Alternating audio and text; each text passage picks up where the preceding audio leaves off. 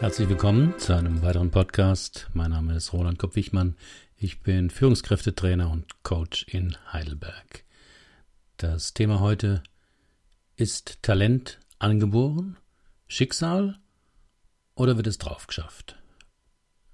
Oder warum ich seit drei Wochen Tausende von Kreisen zeichne.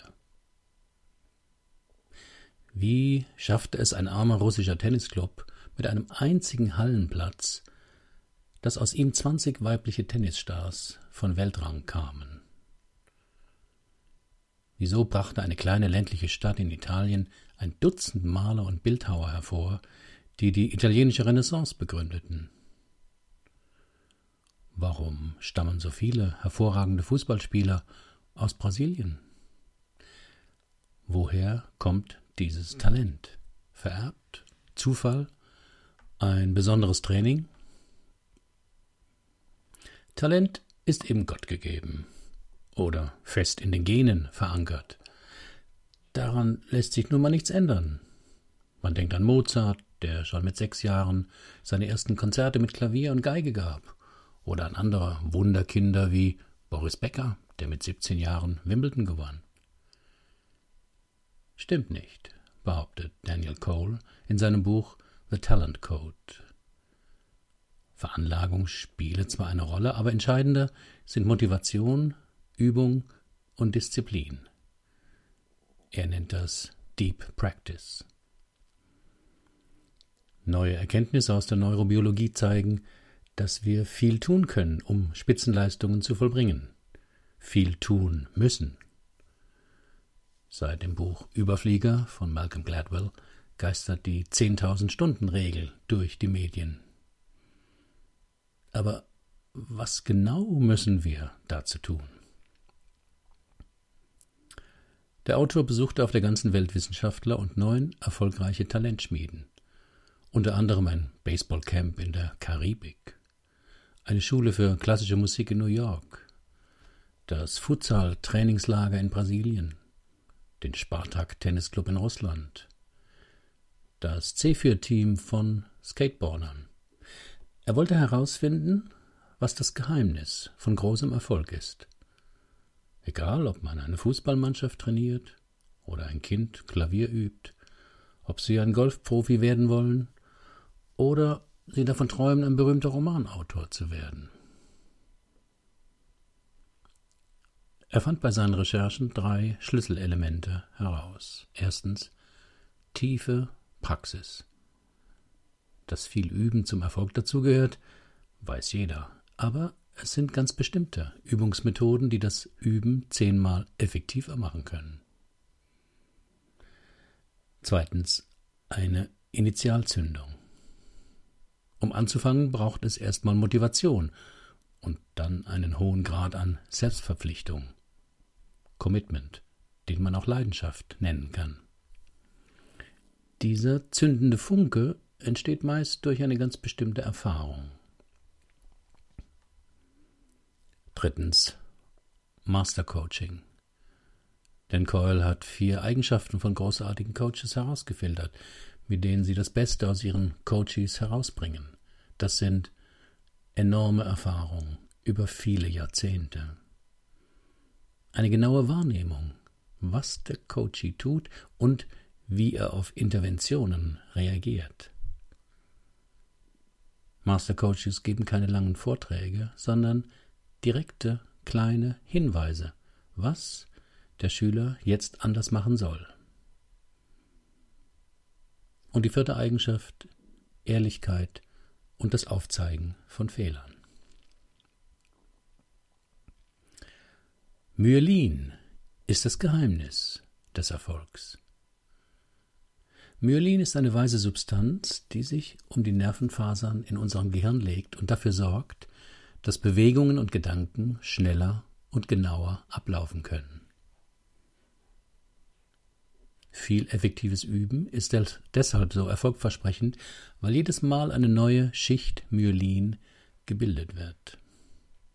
Zitat Myelin umhüllt die Nervenzellen wie eine Plastikisolierung und sorgt auf diese Weise dafür, dass sich das Signal nicht verliert, sondern im Gegenteil verstärkt und beschleunigt. Auf diese Weise sorgt mehr Myelin dafür, dass wir immer schneller und besser werden. Je dicker die Myelinschicht, desto besser die Isolierung und umso schneller und präziser werden, werden unsere Bewegungen und Gedanken. Zitat Ende. Die Erkenntnis, dass Üben hilft, ist nicht neu, aber warum das so ist, erklärt das Buch sehr gut. Durch Verstärkung, Daniel Coyle nennt es tiefe Praxis, vor allem dann, wenn man Fehler macht und daraus lernt, entwickelt unser Gehirn neue Pfade, die effektiver sind. Das Gehirn ist neuroplastisch. Es baut sich jeden Tag um, und zwar so, wie wir es benutzen. Und der entscheidende Baustoff dabei ist das Myelin, das sich um die Neuronen legt.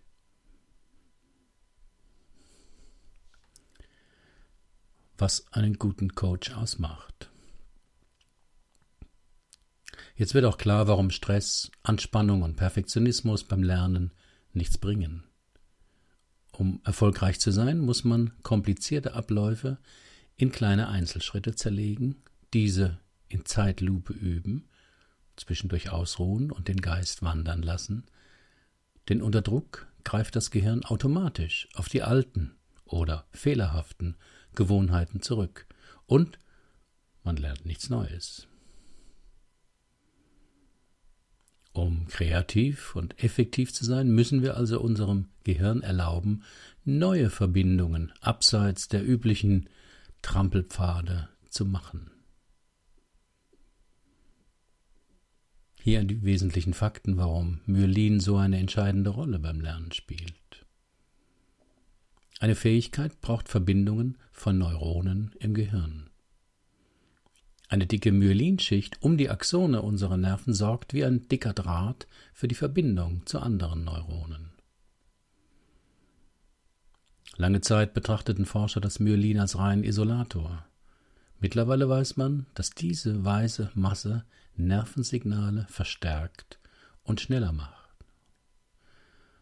Wenn ein Neuron feuert, zieht es Zellen an, die neue Schichten von Myelin auftragen. Wiederholtes Feuern, wie es beim Üben geschieht, verstärkt das Myelinwachstum. Und mehr Myelin bedeutet bessere Fähigkeit. Die graue Masse, aus Neuronen zusammengesetzt, ist für das Denken und Abschätzen zuständig. Aber es ist die weiße Masse des Myelins, das die Übertragung der Signale steuert und damit beeinflusst, wie gut unser Gehirn funktioniert. Das bedeutet auch, dass Talent nicht vor allem auf den Genen der Nationalität, im Glück oder Schicksal beruht. Jeder von uns hat das weiße Zeug, das dazu notwendig ist, in seinem Gehirn. Wir müssen es nur dick um unsere Neuronen wickeln. Durch viel kluges Üben. Die Myelinforschung steckt noch ziemlich in den Kinderschuhen. Sicher sind auch andere Faktoren beim Lernen beteiligt, die erklären, warum zwei Kinder mit demselben Übungsaufwand doch unterschiedliche Ergebnisse bringen können. Aber was ist jetzt mit Spitzenkönnern in jungen Jahren? Dr. Michael Haue von der Exeter University schätzt, dass Mozart im Alter von sechs Jahren rund 3500 Stunden unter Anleitung seines Vaters geübt hat. Boris Becker bekam mit drei Jahren seinen ersten Tennisschläger und trat mit sieben in den Tennisverein in Leimen ein. Warum Fehler machen gut ist. Gerade Trainingsstunden, in denen nichts klappt, sind nach dieser Theorie die wertvollste Erfahrung. Denn wenn man trotz der frustrierenden Erfahrung nicht aufgibt, führt das dazu, dass mehr und andere Neuronen verstärkt feuern und dicke Myelinschichten bilden. Und wie lernt man jetzt am besten?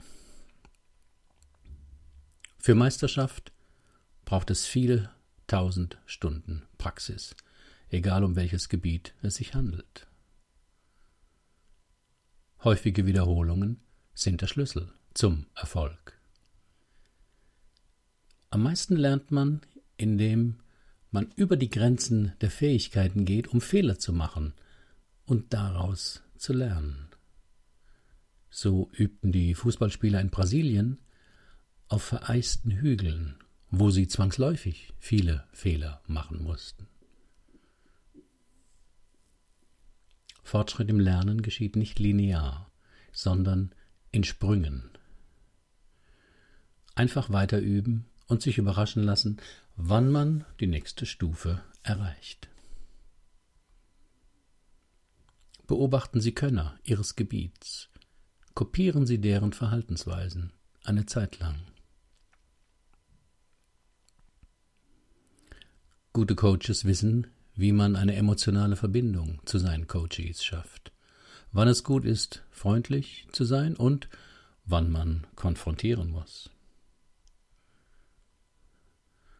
Große Stars hatten nicht immer einen Meistercoach.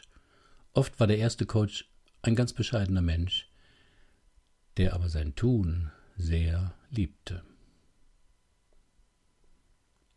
Wer sich ein langfristiges Ziel setzt, wird mehr Zeit zum Üben finden als diejenigen, die sich nur kurzfristige Ziele setzen.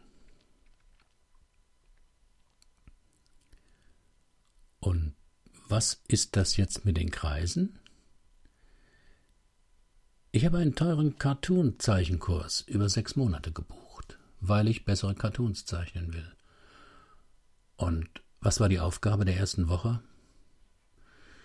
Zeichnen Sie jeden Tag Kreise, mindestens eine halbe Stunde lang. Je länger, umso besser. Rechtsrum, linksrum, in verschiedenen Größen. Nur Kreise. Okay, dachte ich, ist wohl so eine Art Lockerungsübung oder ein Test, um die Ausdauer zu stärken. Bestimmt geht's in der zweiten Woche richtig los mit dem Cartoonzeichnen. Zeichnen Sie Teddybären oder ein anderes Tier, aber nur mit Kreisen, keine Linien, mindestens eine halbe Stunde am Tag. Länger ist besser. Erst das Tier abpausen, dann kopieren und dann viele, viele Male zeichnen.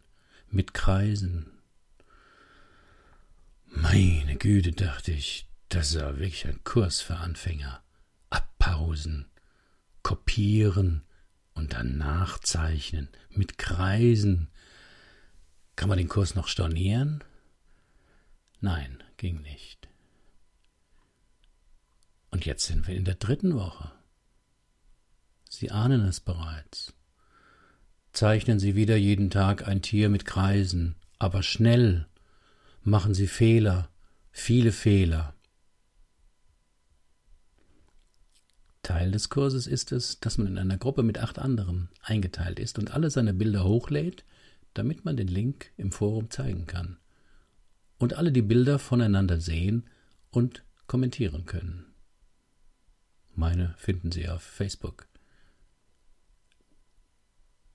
Aber allmählich kapiere ich die Vorgehensweise.